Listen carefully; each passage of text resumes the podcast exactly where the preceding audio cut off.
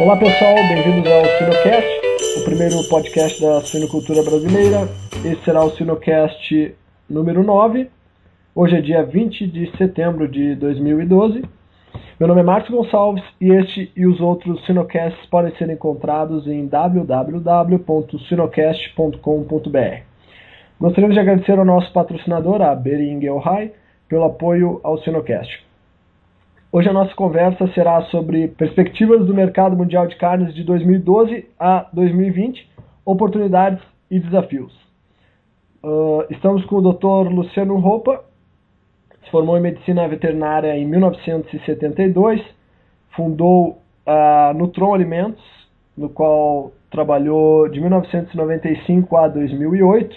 Posteriormente, a Provime comprou a Nutron Alimentos no qual o Dr. Roupa trabalhou de 2009 a 2011. E em outubro de 2011, o Dr. Luciano Roupa iniciou sua empresa de consultoria, a L Roupa Consulting. Boa noite, Dr. Roupa.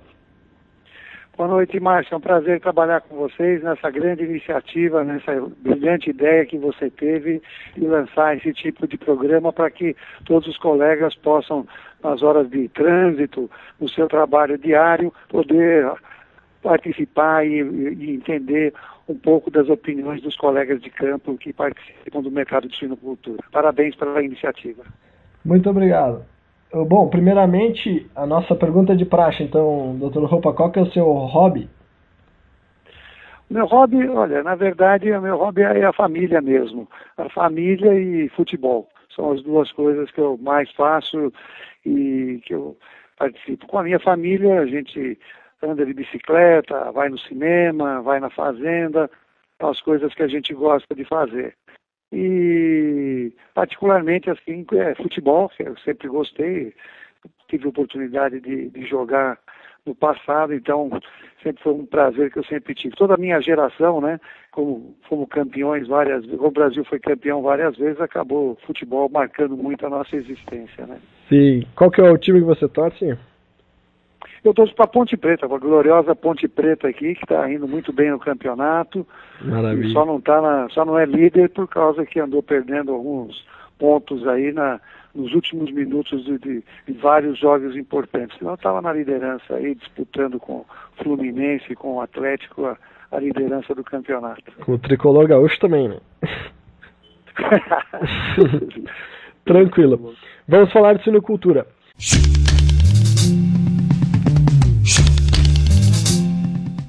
Bom, inicialmente gostaríamos de divulgar a Porc Expo, que acontecerá nos dias 26, 27 e 28 de setembro, na Expo Unimed em Curitiba. A Porc Expo estará abordando a produção de carne suína e os novos desafios do mercado consumidor, ah, as lições, tendências e oportunidades, e já convidá-los para a Porc Expo de 2014.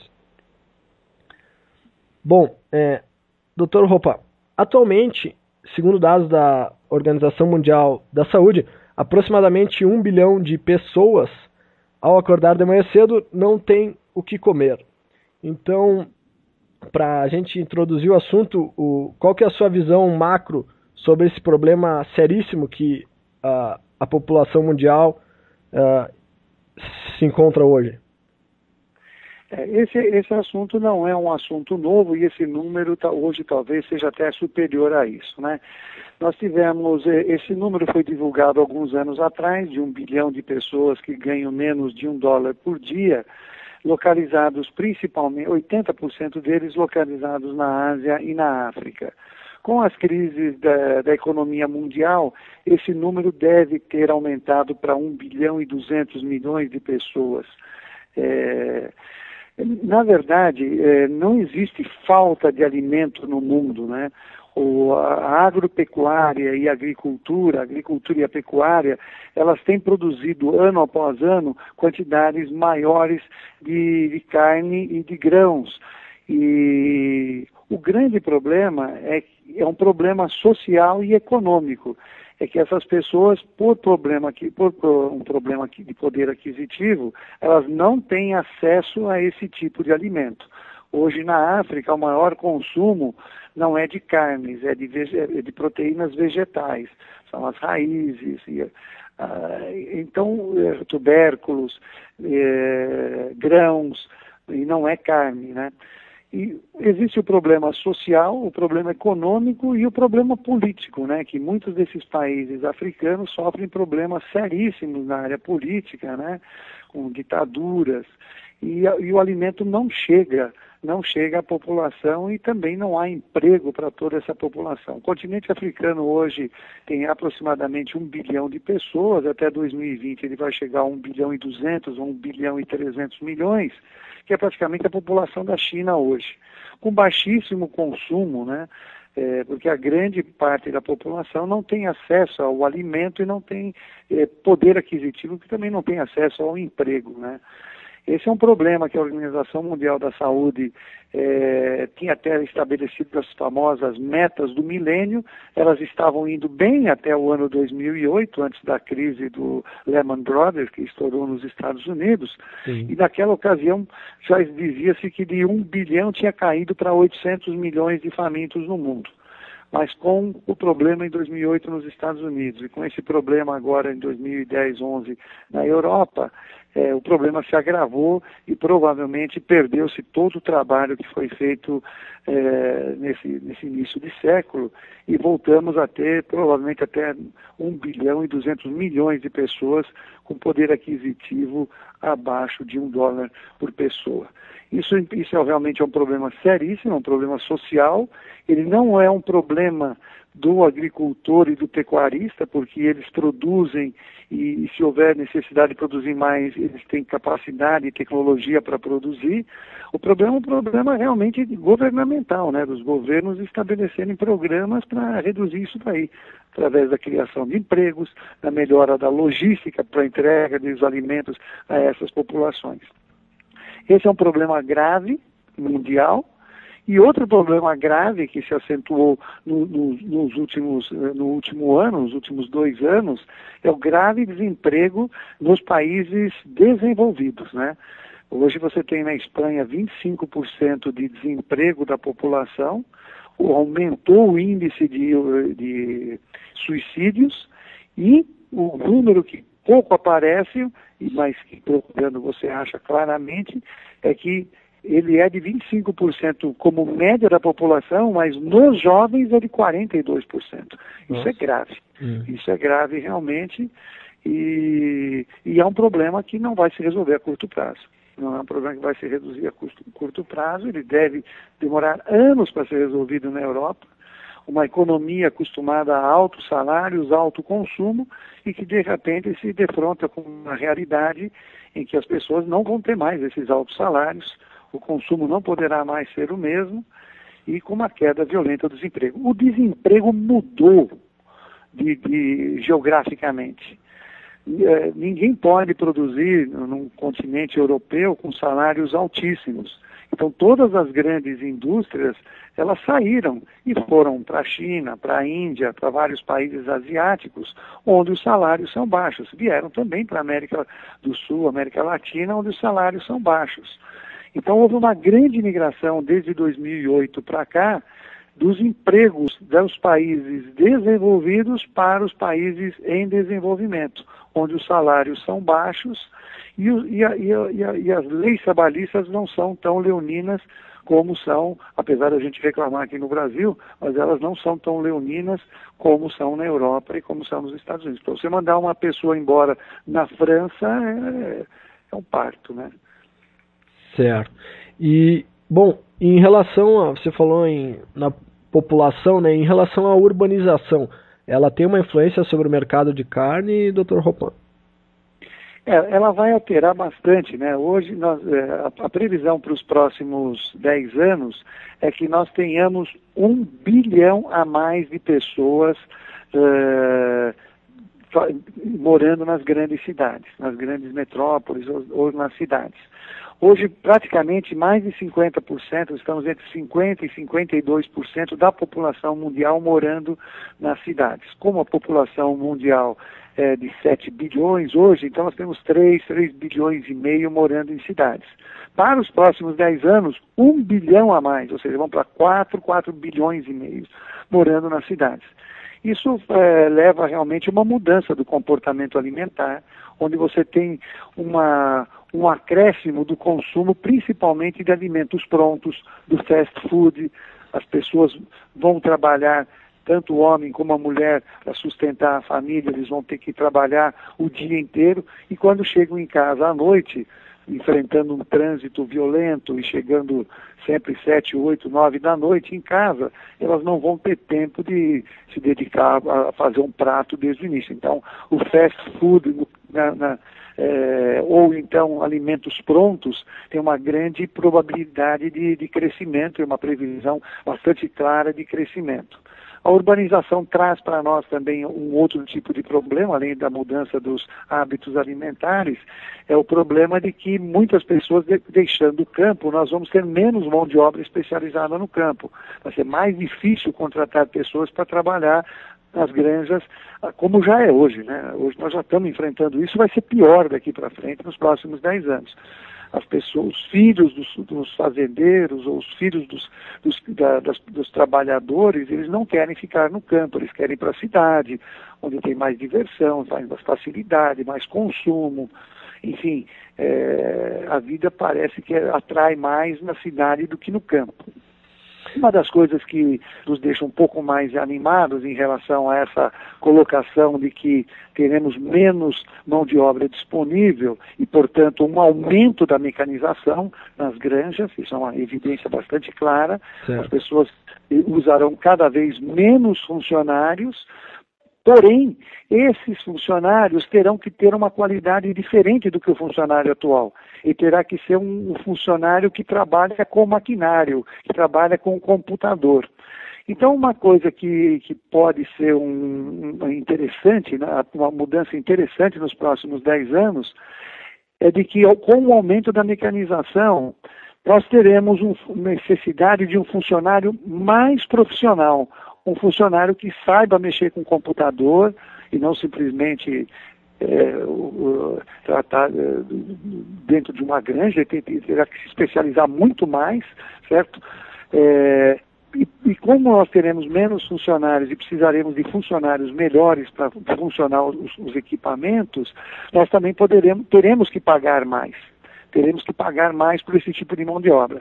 Isso faz com que várias pessoas que vão ter desemprego nas grandes cidades, como estão tendo agora, elas tenham a tendência de voltar para o campo, porque voltarão com emprego, com melhor salário e com uma maior responsabilidade e com uma melhor necessidade de conhecimento.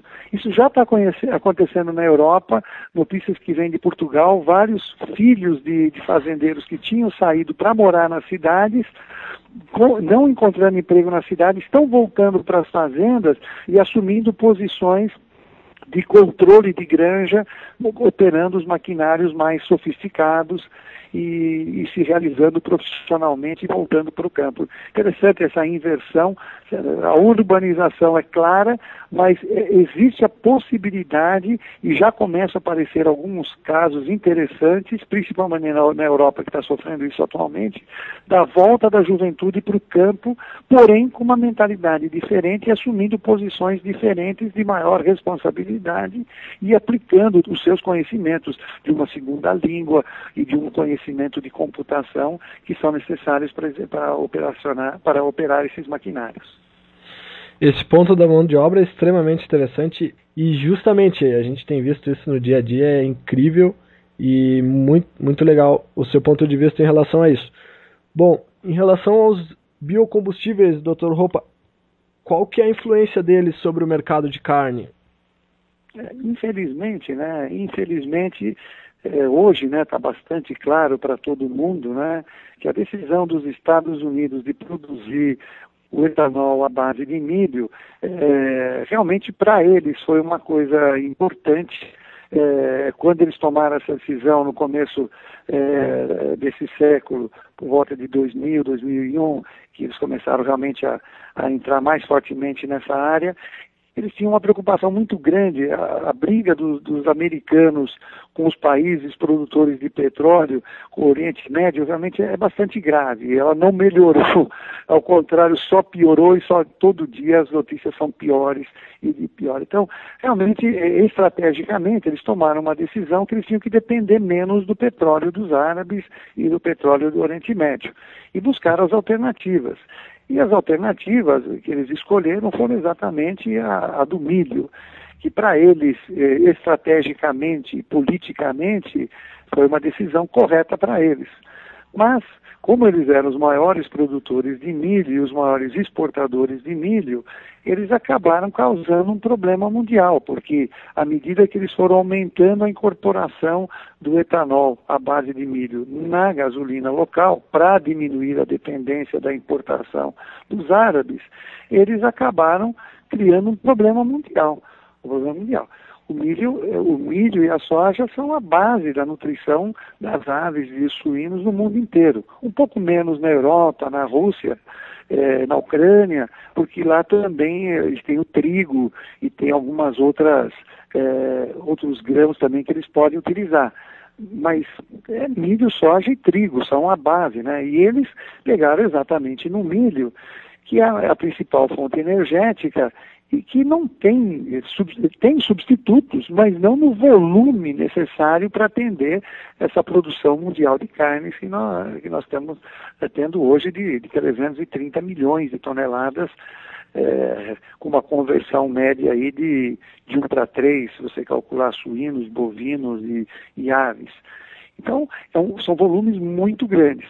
E a saída desse volume para produzir biocombustíveis alterou o mercado tivemos problemas de algumas safras, problemas de clima aqui e ali, e os estoques foram diminuindo. E esse ano chegamos ao, ao, ao, ao, que ninguém queria, ao que todo mundo sabia que poderia acontecer, mas que ninguém queria que acontecesse, que era uma seca aqui na América Latina, na América do Sul, Brasil, Argentina e Paraguai, eh, no começo de, desse ano de 2012, e Bom, quebrou aqui, tudo bem, agora vem os Estados Unidos e recompõe o mercado.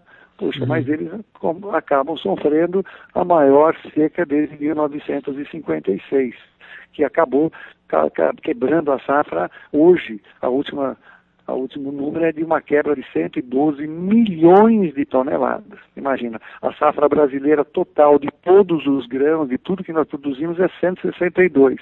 Eles perderam 112 milhões de toneladas, ou seja, um negócio extremamente expressivo. E com isso caem os estoques mundiais, dá toda. Aí os especuladores entram e começam a comprar e fazer especulação para ganhar dinheiro, e chegamos a esse absurdo em que o mundo inteiro está com a sua produção de aves e suínos em xeque, né?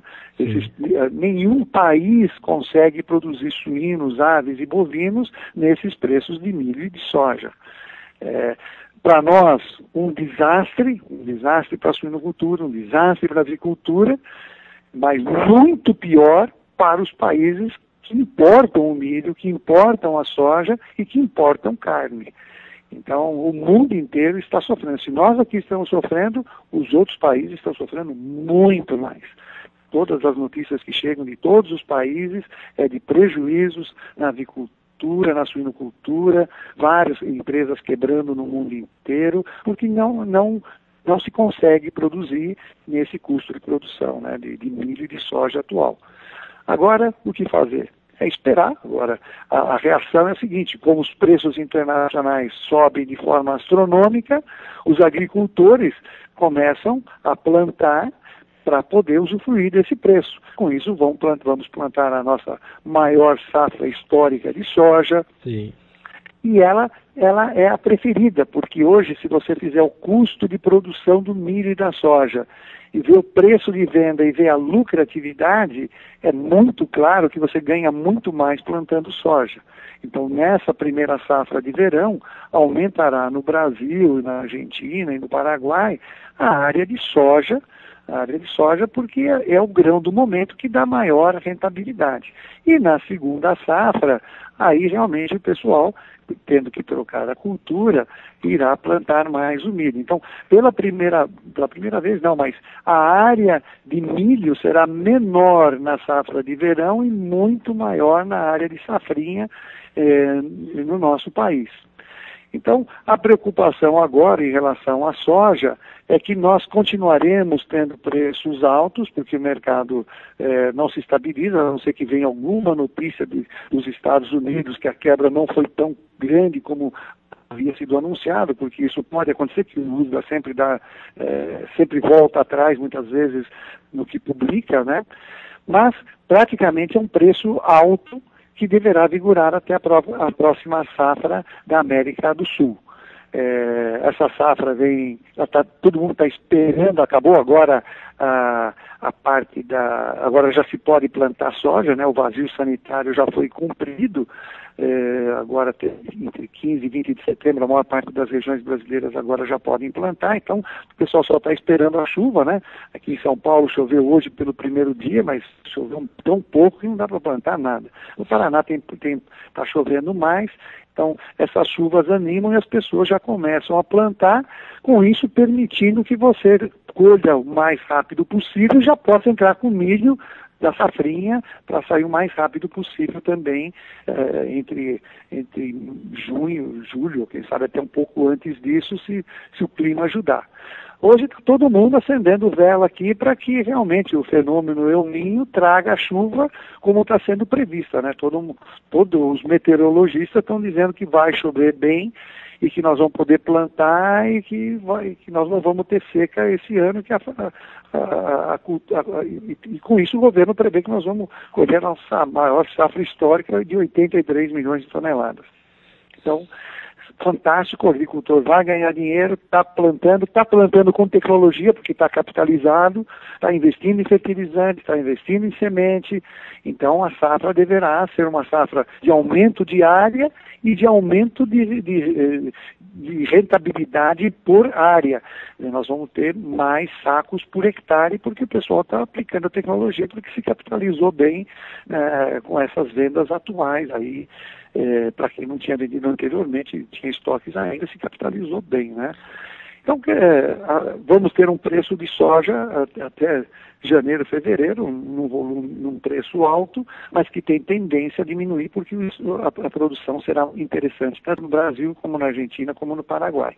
O preço do milho, como nós vamos ter um menor plantio de milho, ele continuará alto, continuará alto e aí para ele baixar de preço, vai depender da safrinha.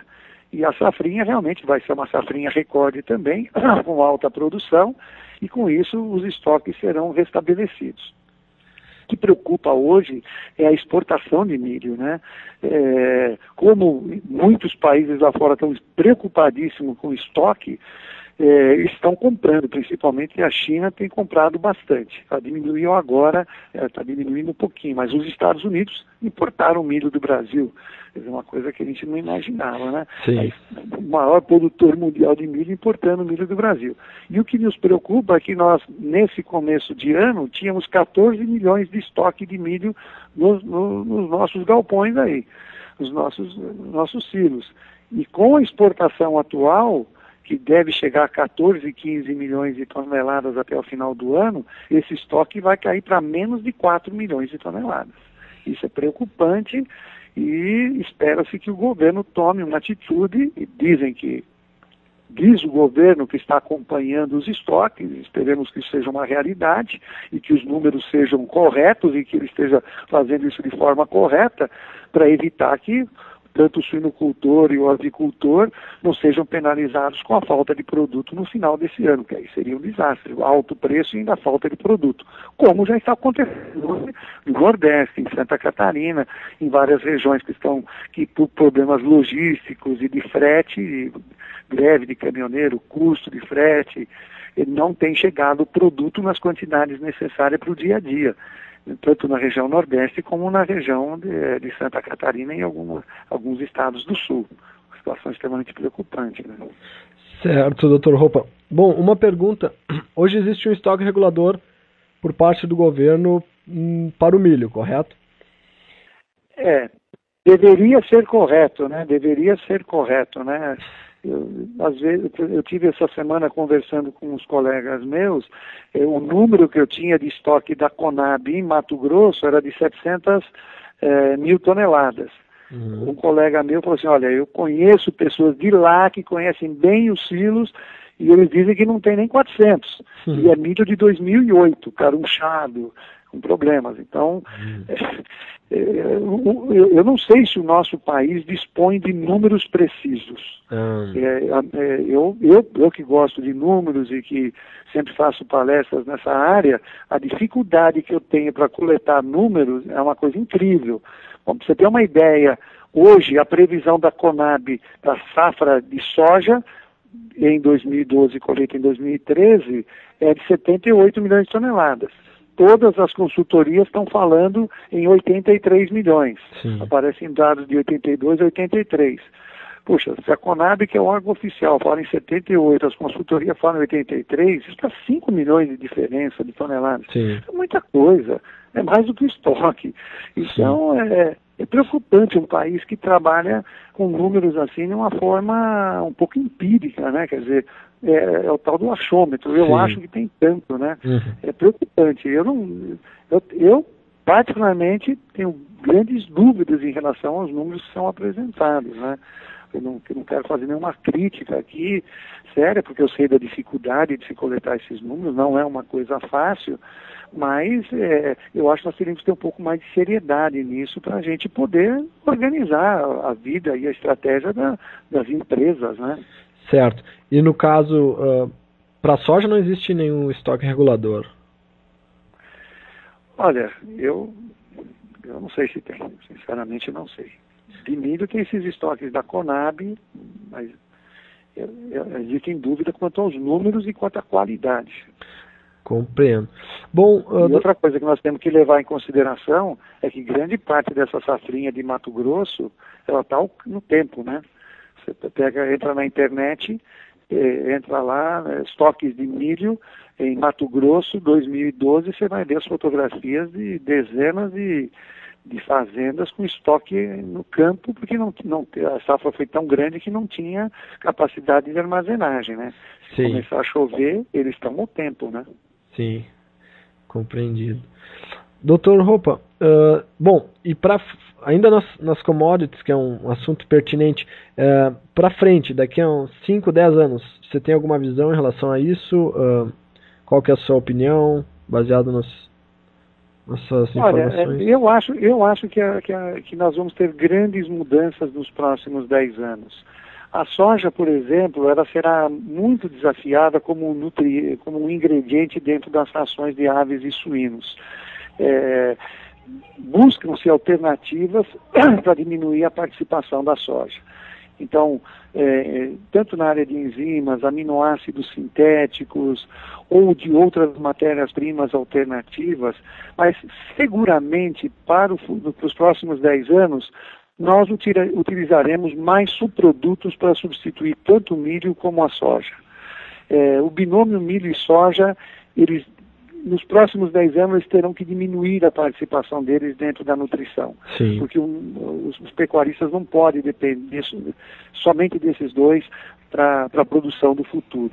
Então, os animais terão que ser mais eficientes para comer menos e converter melhor, e isso é, é uma, uma obrigatoriedade é, novas enzimas vão ter que ser desenvolvidas para que a gente use mais, é, possa usar menos soja na, na, na ração, as proteases, é, no caso do milho também as carboidrases, enfim, mais enzimas, mais aminoácidos sintéticos serão utilizados e mais matérias-primas alternativas para diminuir essa dependência do milho e da soja.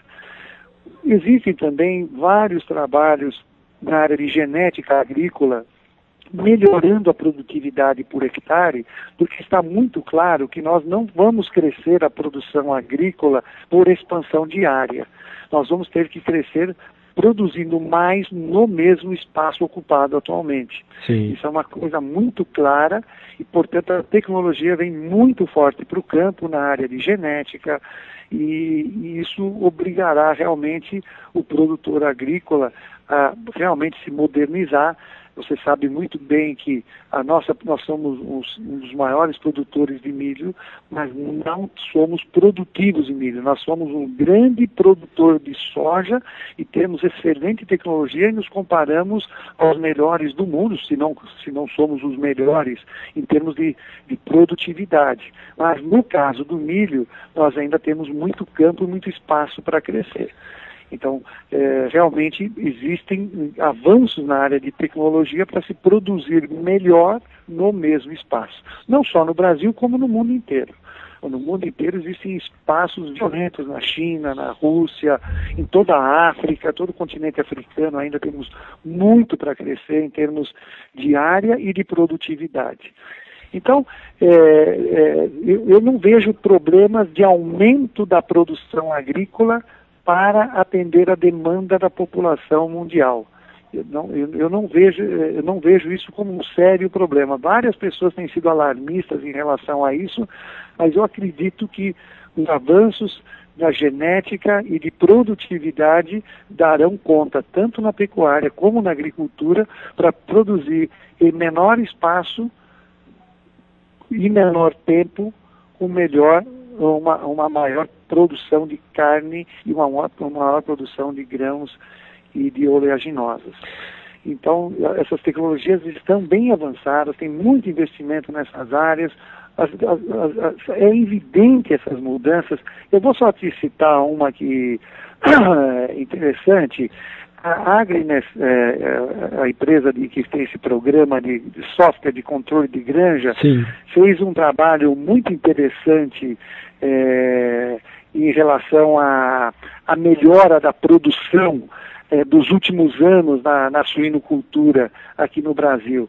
Então eles mostraram, um, um, analisando mais de 400 é, mil matrizes, que o número de leitões cresceu de 25 para 28 em média em todos os, os criadores que eles é, analisam nos últimos 10 anos. Então, se você vê aqui no Brasil essa grande melhora que houve na, na produção. Outro número que eu poderia te dar também, muito interessante, se você analisar Santa Catarina, em 1985, nós tínhamos 54 mil produtores de suínos em Santa Catarina. Certo. Hoje nós temos 12 mil. Caiu de 54 hum. em 1985, 54 mil criadores, para 12 mil em 2011. Sim. O número de cabeças por criador passou de 59 para 516. Uhum. E a produção passou de 230 mil toneladas para 825 mil toneladas. Uhum. Ou seja, caiu o número de criadores, o rebanho dobrou praticamente, o número de, criador, o número de, de cabeças por criador aumentou, uhum. então menor número de criadores, maior rebanho, maior produtividade, então a produção cresceu 260%. Sim. 260% enquanto que o número de criadores caiu quatro vezes e meio, de, de 54 para 12 mil. Ou seja, e, e, e, a melhora da produtividade foi bastante clara. A mesma coisa aconteceu nos Estados Unidos, aconteceu em vários países do mundo, não é um privilégio da suinocultura brasileira, mas mostra que a suinocultura mundial ela melhorou muito em termos de produtividade.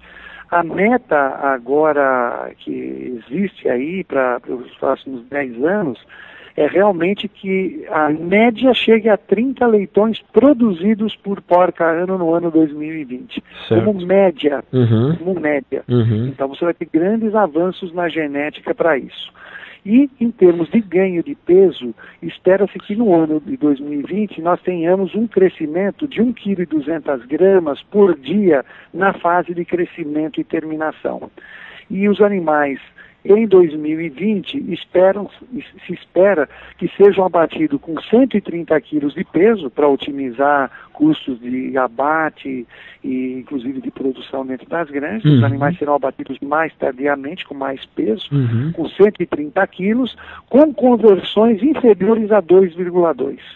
Então essas são as metas para 2020. Um animal de 130 quilos, uhum. conversão inferior a 2,2 para 1, é, 30 suínos abatidos por porca ano em média, em média de plantel, e não cabeceira, o top, né?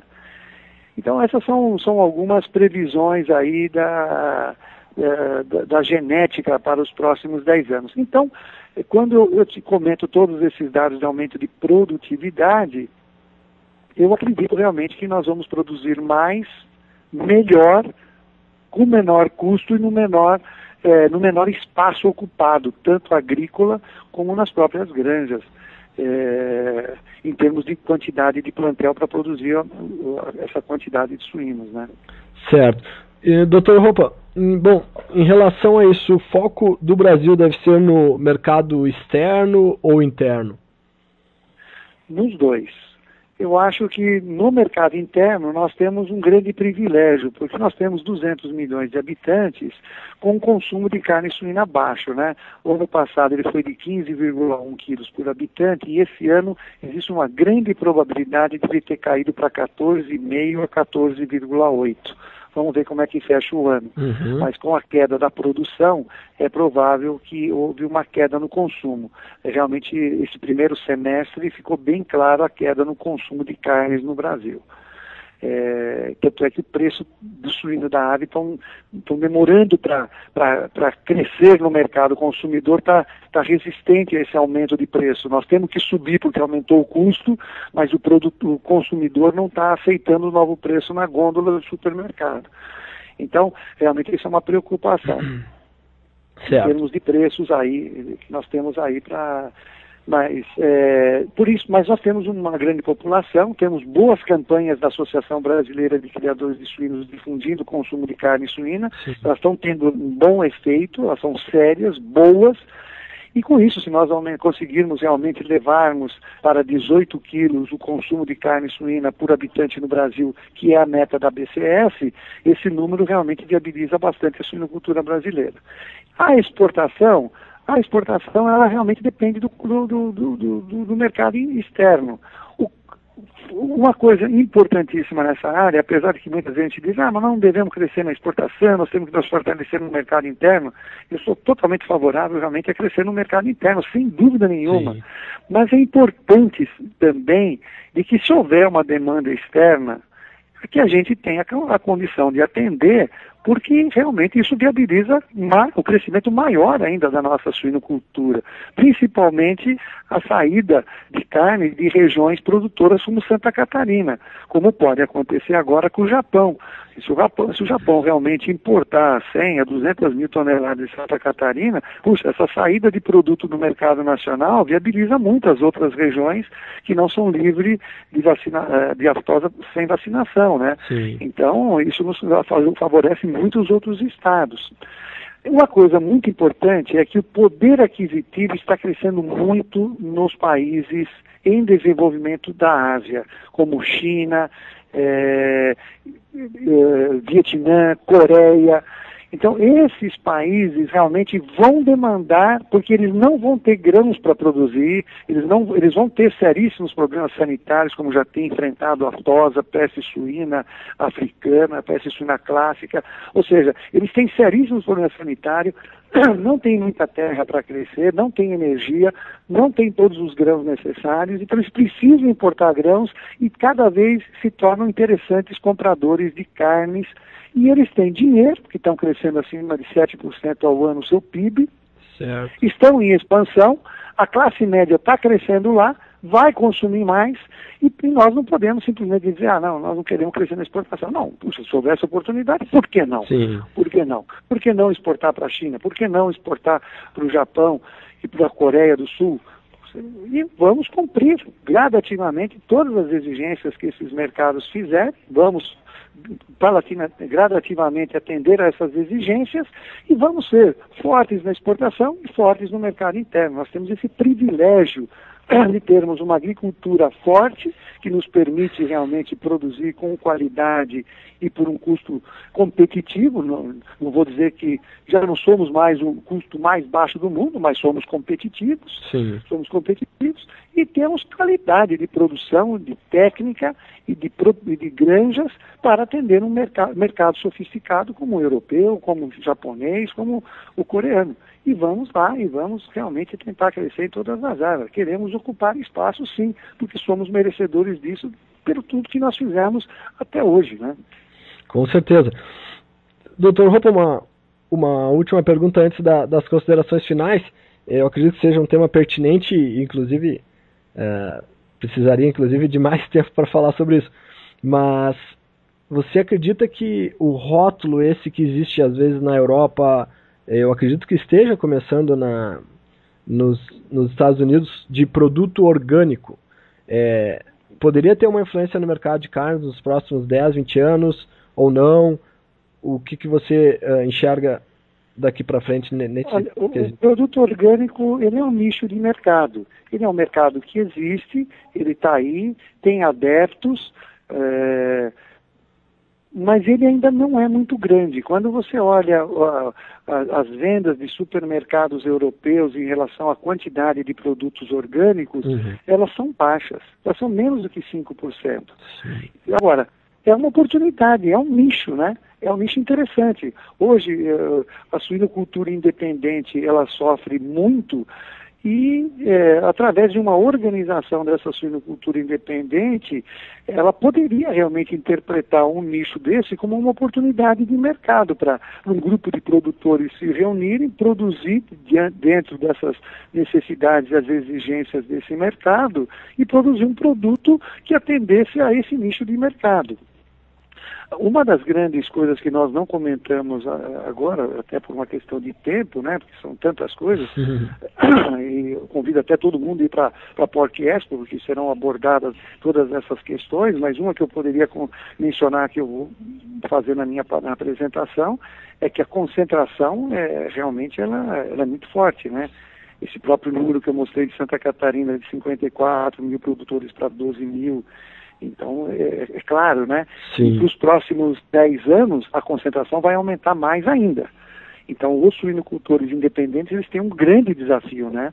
E o grande desafio é de se organizar em grupos, em associações, em cooperativas, para realmente poder é, fazer frente ao mercado mais organizado, ao mercado que, tá, que tem volumes para exportar, que tem volumes de compra, que tem menores custos de produção, que tem toda uma tecnologia por trás disso. Então, hoje, grande, alguns grupos que se suinocultores independentes que se organizaram, posso mencionar a Suinco, é, posso mencionar o grupo de Ponte Nova, o grupo de Pará de Minas, enfim, esses grupos que se organizaram, que eram criadores independentes e que hoje trabalham juntos, realmente estão encontrando o seu espaço, estão ocupando já esse espaço, evoluíram de associações em compras para associações em vendas, e alguns deles já passaram a construir o seu próprio frigorífico. Agora nós temos ah, essa, essa bela notícia também da, das cooperativas aí do Paraná, a Castrolanda, a Capal e a Batavo construindo seu frigorífico próprio também, que está começando agora, uma excelente iniciativa, uma, uma, parabéns ao, aos grupos que tomaram essa decisão. Enfim, é, há uma necessidade realmente dessa organização, das pessoas se organizarem, e os suinocultores independentes, eles são, têm, essa, têm esse desafio nos próximos 10 anos, né, e realmente se organizarem para deixar de, de, de, trabalhar de forma independente, porque aí eles ficam como, cabelo, como o elo fraco da cadeia e acabam sofrendo as consequências disso, muitos deles se retirando da atividade. Né? Então a organização da produção nos próximos 10 anos será importantíssima, dada a forte tendência de consolidação no mercado. Né? E quando esses grupos se unem, voltando à tua pergunta, Sim. é realmente que eles começam a descobrir nichos de mercado, né? ou para exportação para um mercado específico, ou para produzir para um mercado específico. As grandes empresas, elas dificilmente vão se preocupar com os nichos de mercado, porque elas produzem quantidade para atender um, um outro tipo de mercado. Então, o mercado de orgânicos pode ser uma opção para grupos de suinocultores independentes que encontrem o caminho para fazer isso da forma adequada para atender um determinado mercado que exige isso e que paga e que remunera melhor o, provável custo, o aumento de custo de produção que eles venham a ter para produzir esse tipo de produto. Certo. Bom, Dr. Roupa, entrando nas considerações finais, então, quais seriam os pontos chaves é, e as principais ações a serem tomadas pelos produtores Uh, você comentou dos produtores independentes, agora falando dos produtores de médio e grande porte nos próximos uh, ah, 10 anos. Olha, eu, eu, particularmente volto a dizer que eu, eu, acho que a organização ela é muito importante e, trabalhar em conjunto com outros criadores é muito importante. Os exemplos de Minas Gerais, que começaram por volta de 1998 a 2002, uhum. mostraram que essas associações evoluíram e evoluíram para melhor e os criadores sofreram menos com essas últimas crises que nós tivemos. Então, são exemplos claros de que é possível fazer e é possível realmente melhorar a rentabilidade e se manter no mercado e continuar crescendo nesse mercado competitivo. Então, esse tipo de associações cooperativas são muito importantes para os suinocultores independentes, não só os pequenos, também os médios e também os grandes.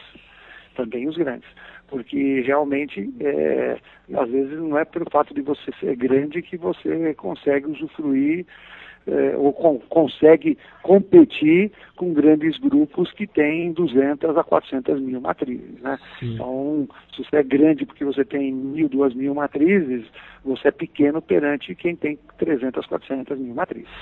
Então é importante que as pessoas realmente pensem isso. Outra coisa importante da cadeia, e que esse exemplo está sendo dado pelo pessoal de bovinos de corte, que eu achei uma ideia fantástica, é fazer o Fórum Permanente da Pecuária de Corte. Uhum. Eu achei brilhante a ideia que eles lançaram esse ano. Interessante. E é uma coisa que eu vou, que eu vou mencionar agora na, na minha palestra na Porte Expo. Uhum que é, a, a, a, é, é uma associação, é uma reunião mensal onde se reúne a Associação dos Criadores, uhum.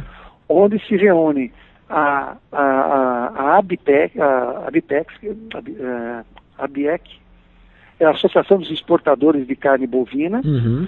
a Associação dos Supermercados e as associações de milho e de soja também, de grãos.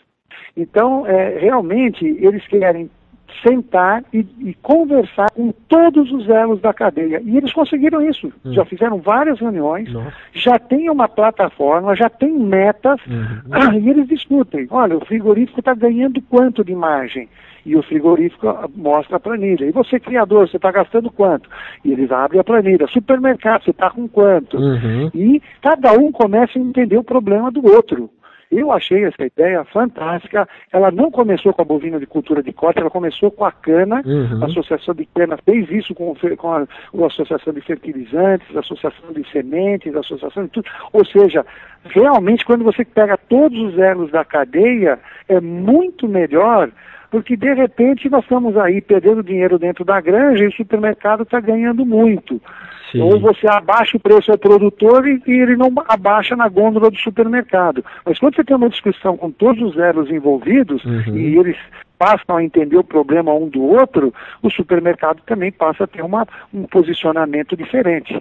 Sim. Agora, ele não vai tomar essa decisão sem saber o que está acontecendo com a gente. Ele quer comprar no menor preço, lógico, e ganhar o máximo possível. Sim. Mas quando a discussão é comum e as margens são policiadas, entre de forma aberta, de planilha aberta, dentro de um, de um fórum como esse, brilhante. A ideia foi brilhante e já está trazendo os primeiros resultados. Espero que isso também seja uma realidade na suinocultura nos próximos anos. Super interessante, Dr. Roupa.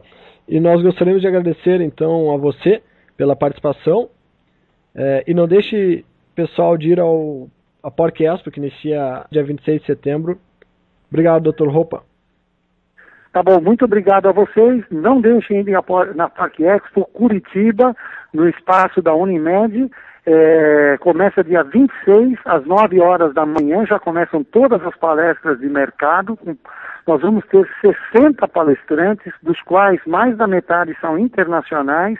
Nós vamos ter uma figura muito interessante e vamos sair com todas as bases para montar as nossas estratégias para os próximos 10 anos convoco realmente a suinocultura brasileira, os criadores, apesar do momento difícil que nós estamos vivendo, de irem à exposição, assistirem ao congresso e prestigiarem os mais de 100, das 100 empresas que têm stand lá, mostrando todas as novidades que estão sendo lançadas para melhorar a produtividade e a rentabilidade dos nossos suinocultores.